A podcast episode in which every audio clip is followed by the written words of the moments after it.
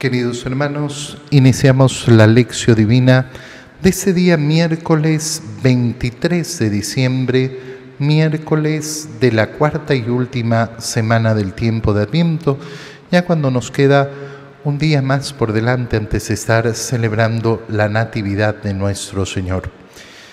Por la señal de la Santa Cruz de nuestros enemigos, líbranos, Señor Dios nuestro, en el nombre del Padre y del Hijo y del Espíritu Santo. Amén. Señor mío y Dios mío, creo firmemente que estás aquí, que me ves, que me oyes. Te adoro con profunda reverencia. Te pido perdón de mis pecados y gracia para hacer con fruto este tiempo de lección divina. Madre mía Inmaculada, San José, mi Padre y Señor, Ángel de mi guarda, interceded por mí. Hoy día en la primera lectura leemos el libro del profeta Malaquías, capítulo 3, versículos 1 al 4 y 23 al 24. Esto dice el Señor, he aquí que yo envío a mi mensajero, él preparará el camino delante de mí. De improviso entrará en el santuario el Señor, a quien ustedes buscan, el mensajero de la alianza, a quien ustedes desean. Miren, ya va entrando, dice el Señor de los ejércitos. ¿Quién podrá soportar el día de su venida? ¿Quién quedará en pie cuando aparezca? Será como fuego de fundición, como la lejía de los lavaderos. Se sentará como un fundidor que refina la plata, como a la plata y al oro refinará a los hijos de Leví, y así podrán ellos ofrecer, como es debido, las ofrendas al Señor. Entonces agradará al Señor la ofrenda de Judá y de Jerusalén, como en los días pasados, como en los años antiguos. He aquí que yo les enviaré al profeta Elías antes de que llegue el día del Señor, día grande y terrible. Él reconciliará a los padres con los hijos y a los hijos con los padres, para que no tenga yo que venir a destruir la tierra. Palabra de Dios. Como vemos, esta lectura del profeta Malaquías lo que hace es poner nuestra atención en esa figura del precursor del Señor, de Juan el Bautista. He aquí que yo envío a mi mensajero que preparará el camino delante de mí. Fíjate cómo esta expresión lo que hace es justamente decirnos que el Señor vendrá. Obviamente en el Antiguo Testamento nosotros no podemos ni siquiera sospechar lo que el Señor tiene preparado como acto misericordioso y bondadoso hacia nosotros. Es decir, nada en el Antiguo Testamento hacía suponer que el amor de Dios fuera tan gigante como para producir la encarnación. Lógicamente, a la luz del Nuevo Testamento, al leer el Antiguo Testamento, lo entendemos. Pero si no tuviéramos esa luz y nosotros perteneciéramos al tiempo antes de Cristo, no podríamos imaginarnos, no podríamos contemplar a nuestro Dios haciéndose hombre, haciéndose niño. Lo que anuncia el profeta Malaquías es ese mensajero que va a ir preparando el camino delante del Señor. Y entonces sabemos que el Señor viene, pero no sabemos el modo en que viene no sabemos el modo sublime en que aparecerá. Este mensajero entrará en el santuario del Señor. será mensajero de la alianza al que ustedes deseen. Ya va entrando, ya va llegando. ¿Quién podrá soportar el día de su venida? ¿Quién quedará en pie cuando aparezca? Será como fuego de fundición. Este mensajero va a purificar. Y entonces, claro, contemplamos quién es ese mensajero, ese Elías que regresará. El profeta Elías nos cuenta el Antiguo Testamento cómo llegado al final de su vida mortal fue arrebatado en una nube de fuego al cielo. Y la profecía es que así como lo, lo vieron partir, volverá. Y entonces, claro, la expectativa del pueblo de Israel era el retorno del profeta Elías. Esta pregunta se la hacen al Señor. Le hacen al Señor la pregunta sobre qué pasó. ¿No decían las profecías que tenía que venir Elías? Y el Señor saca de duda y contesta, Elías ha venido. Ese era Juan. La profecía no significaba que volvería el mismo Elías, sino que volvería uno como Elías, con la misma fuerza y la misma, y la misma constitución espiritual, de hecho mucho más grande. ¿Para qué? Para poner en orden los corazones, para purificar será como fuego de fundición, como lejía de los lavaderos. Se sentará como un fundidor que refina la plata, como a la plata y al oro refinará a los hijos de Leví. Los hijos de Leví son los sacerdotes de Israel. Solo la tribu de Leví, solo los descendientes de Leví podían ejercer la función sacerdotal en la antigua alianza. Y por eso es que esos hijos de Leví podrán ahora ofrecer, como es debido, la ofrenda al Señor. Y entonces agradará al Señor la ofrenda de Judá y de Jerusalén, como era en los días pasados. Fíjate bien que esto también ha sucedido. ¿Por qué? Porque lógicamente se ha terminado el hecho de que solo los hijos de Leví puedan ser sacerdotes, que solo la tribu de Leví pueda ser sacerdotes. El sacerdocio se ha abierto con Cristo de una manera universal para que todos y cada uno de nosotros podamos ofrecer nuestras obras y nuestros sacrificios al Señor, para que todos podamos ofrecer nuestros dones. Esa es la función principal que cada uno de nosotros tiene en ese sacerdocio común que hemos recibido el día de nuestro bautizo. Y por eso es que yo en cualquier momento puedo presentar mi ofrenda a Dios.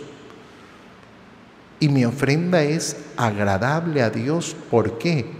Porque Él me ha limpiado, porque Él me ha purificado. Pero además, esa ofrenda alcanza su momento culmine en la celebración de la Santa Misa. ¿Por qué? porque ya no es mi ofrenda que se presenta simplemente al Señor, que es una cosa enorme y bellísima, pero en la Santa Misa mi ofrenda se une a la ofrenda que hace el sacerdote. ¿Y qué ofrece el sacerdote en la Santa Misa al Padre? A la víctima, a la víctima pascual. Que te sea agradable, Señor, esta víctima reconoce en esta ofrenda a la víctima ¿Y quién es esa víctima? Ese niño que estamos esperando que nazca. Ese infante que es nuestro propio Dios es en Él, por Él, con Él, que nuestra ofrenda es verdaderamente digna a Dios. Es por Él, en Él, con Él, que nuestra vida es agradable a Dios. Con cuánta devoción tenemos que acercarnos a ese niño. Con cuánta devoción, sin olvidar que no es simplemente un niño lindo acostado en su camita. Este es mi Salvador, el que ha venido al mundo, el que ha nacido para salvarme. Y no va a salvarme de otro modo que no sea a través de la cruz. Ha venido al mundo para derramar su sangre por mí. Ten cuidado con quedarte en la superficialidad de la Navidad. Ten cuidado con quedarte simplemente en lo lindo, en lo hermoso. Porque lo verdaderamente lindo y lo verdaderamente hermoso es la profundidad del amor. Lo lindo y lo hermoso de la decoración, de las luces, de la belleza, eso está muy bien. Pero ese signo externo tiene que llevarnos siempre a profundizar lo verdaderamente importante, lo maravilloso la profundidad del amor de nuestro Señor. Yo les enviaré al profeta Elías antes de que llegue el día del Señor, que es un día grande y terrible, y Él reconciliará a los padres con los hijos y a los hijos con los padres ¿Para qué? Para que yo no tenga que venir a destruir la tierra. Qué bonito como en este día 23 de diciembre, cuando ya estamos al pie de la celebración de la Navidad, se nos indica cuál es la clave con la cual yo tengo que llegar a la cuna de mi Señor. Reconciliado reconciliado en primer lugar con Dios. Qué terrible llegar a la celebración de la Navidad y no tener mi alma en paz con el Señor, no haber buscado el sacramento de la confesión, haber buscado efectivamente esa misericordia grande de Dios y reconciliado lógicamente con todos. Si yo tengo rencores y resentimientos en mi corazón, ¿qué tipo de alegría voy a poder vivir en Navidad?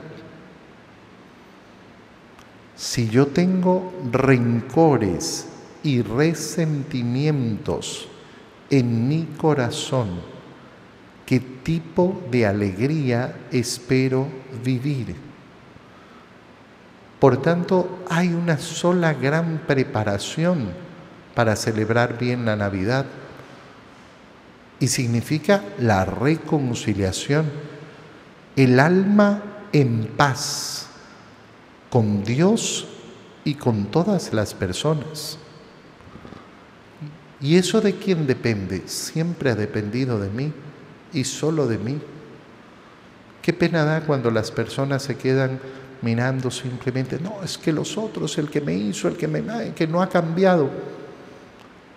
Para limpiar tu alma no necesitas a nadie más que a ti, que tu decisión. Para purificar tu alma y tu corazón, no necesitas que nadie haga nada porque el único que lo puede hacer eres tú. En el Evangelio, seguimos con la lectura del Evangelio de San Lucas, seguimos en el punto donde nos quedamos el día de ayer, es decir, leemos el capítulo 1, versículos 57 al 66. Por aquellos días le llegó a Isabel la hora de dar a luz y tuvo un hijo. Cuando sus vecinos y parientes se enteraron de que el Señor le había manifestado tan grande misericordia, se regocijaron con ella. A los ocho días fueron a circuncidar al niño y le querían poner Zacarías como su padre. Pero la madre se opuso diciéndoles, no, su nombre será Juan. Ellos le decían, pero si ninguno de tus parientes se llama así. Entonces le preguntaron por señas al padre cómo quería que se llamara el niño. Él pidió una tablilla y escribió, Juan es su nombre. Todos se quedaron extrañados. En ese momento a Zacarías se le soltó la lengua, recobró el habla y empezó a bendecir a Dios. Un sentimiento de temor se apoderó de los vecinos y en toda la región montañosa de Judea se comentaba este suceso. Cuantos se enteraban de ello se preguntaban impresionados, ¿qué va a ser de este niño? Esto lo decían porque realmente la mano de Dios estaba con él.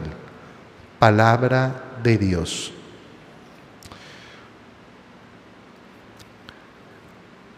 Ayer, después de escuchar ese himno maravilloso del Magnificat de nuestra Madre Santísima, cómo glorificaba la grandeza del Señor al haberse fijado en la humildad de su sierva, de su esclava. Nos decía el evangelista San Lucas que María permaneció unos tres meses con Isabel y después volvió a Nazaret. Sabemos que Isabel ya tenía tres, eh, perdón, tenía seis meses de embarazo, con lo cual San Lucas nos está diciendo eh, eh, que han pasado efectivamente esos nueve meses. Lo más lógico es pensar que María estaba en el momento del nacimiento de Juan el Bautista. Lo más lógico, pero la escritura guarda silencio respecto a esa presencia de María. Nos dice que permaneció tres meses y después volvió. Y después de eso comienzan a contarnos cómo le llega a Isabel la hora de dar a luz.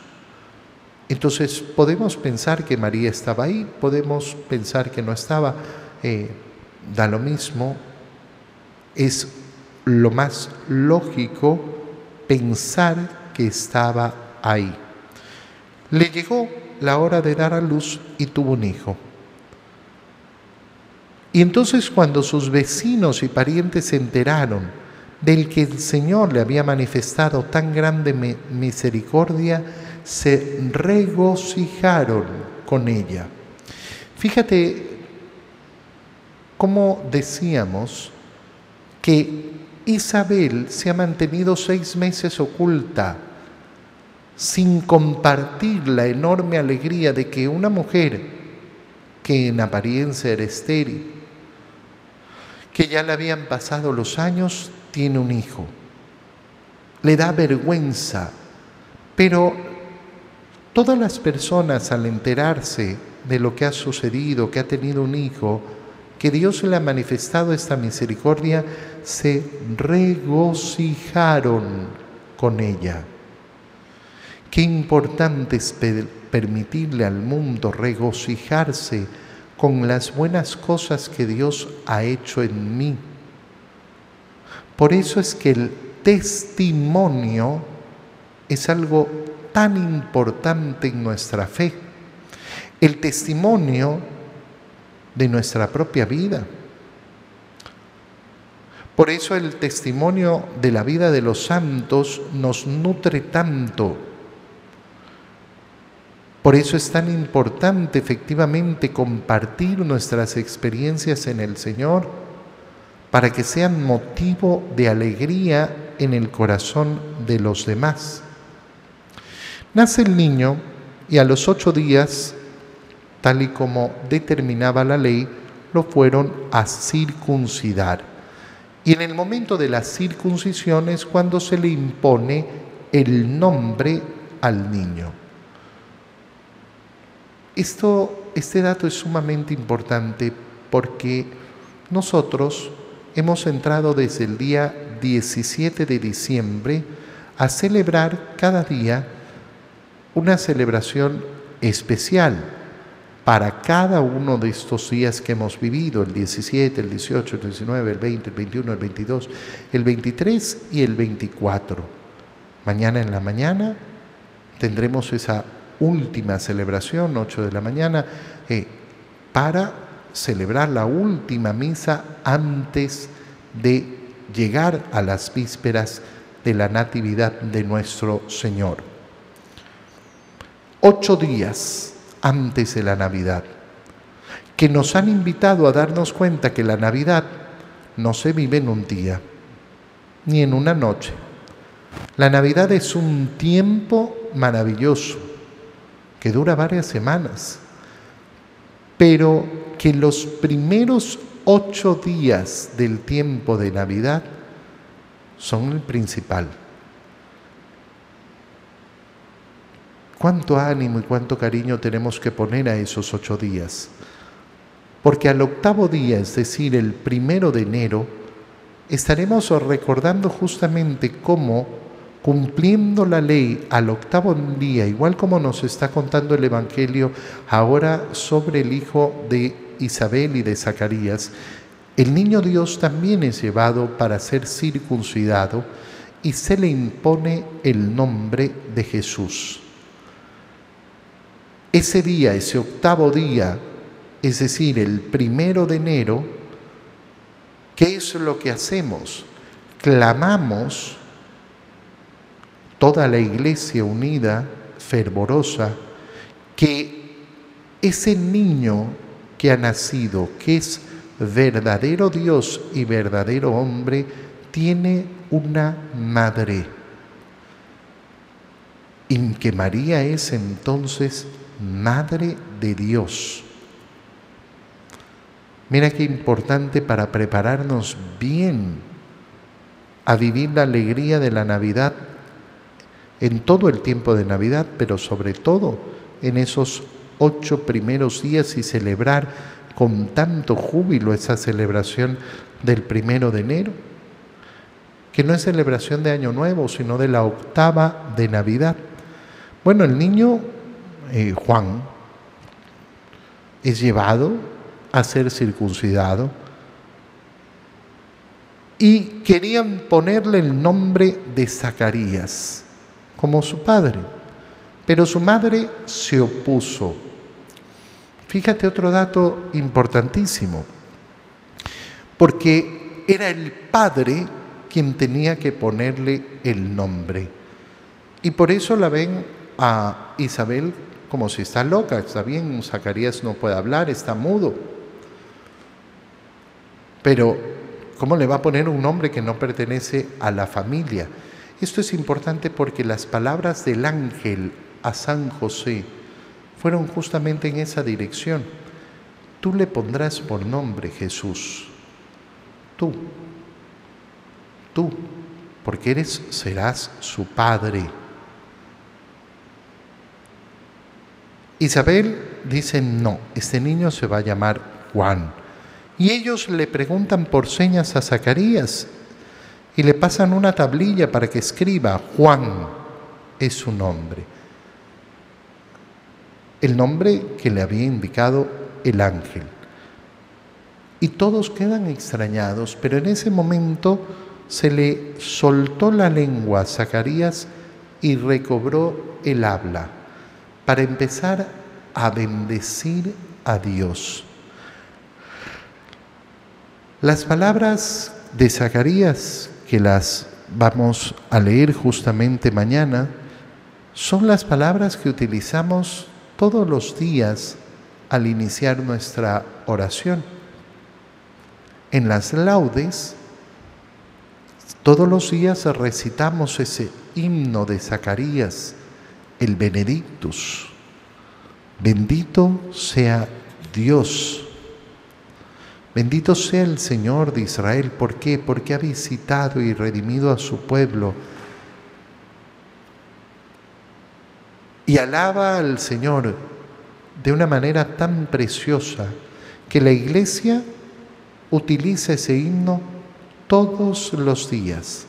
Pero es bello porque ese himno habla sobre ese precursor. Y a ti, niño, te llamarán profeta del Altísimo, porque irás delante del Señor a preparar sus caminos. Si te fijas en la belleza de este himno, te vas a dar cuenta que utilizado todas las mañanas, ¿a qué nos invita? A poner la mirada en ese que abrió paso a nuestro Señor, al precursor. Y esa es una invitación constante a salir al encuentro de Jesús, como lo tenemos que hacer todos los días. Todos los días tenemos la misión de buscar a Jesús, de no cansarnos en buscarlo. Y lógicamente le pedimos al precursor, a Juan el Bautista, que nos abra el camino para poder encontrarlo, que nos enseñe ese camino de purificación para poder encontrarlo.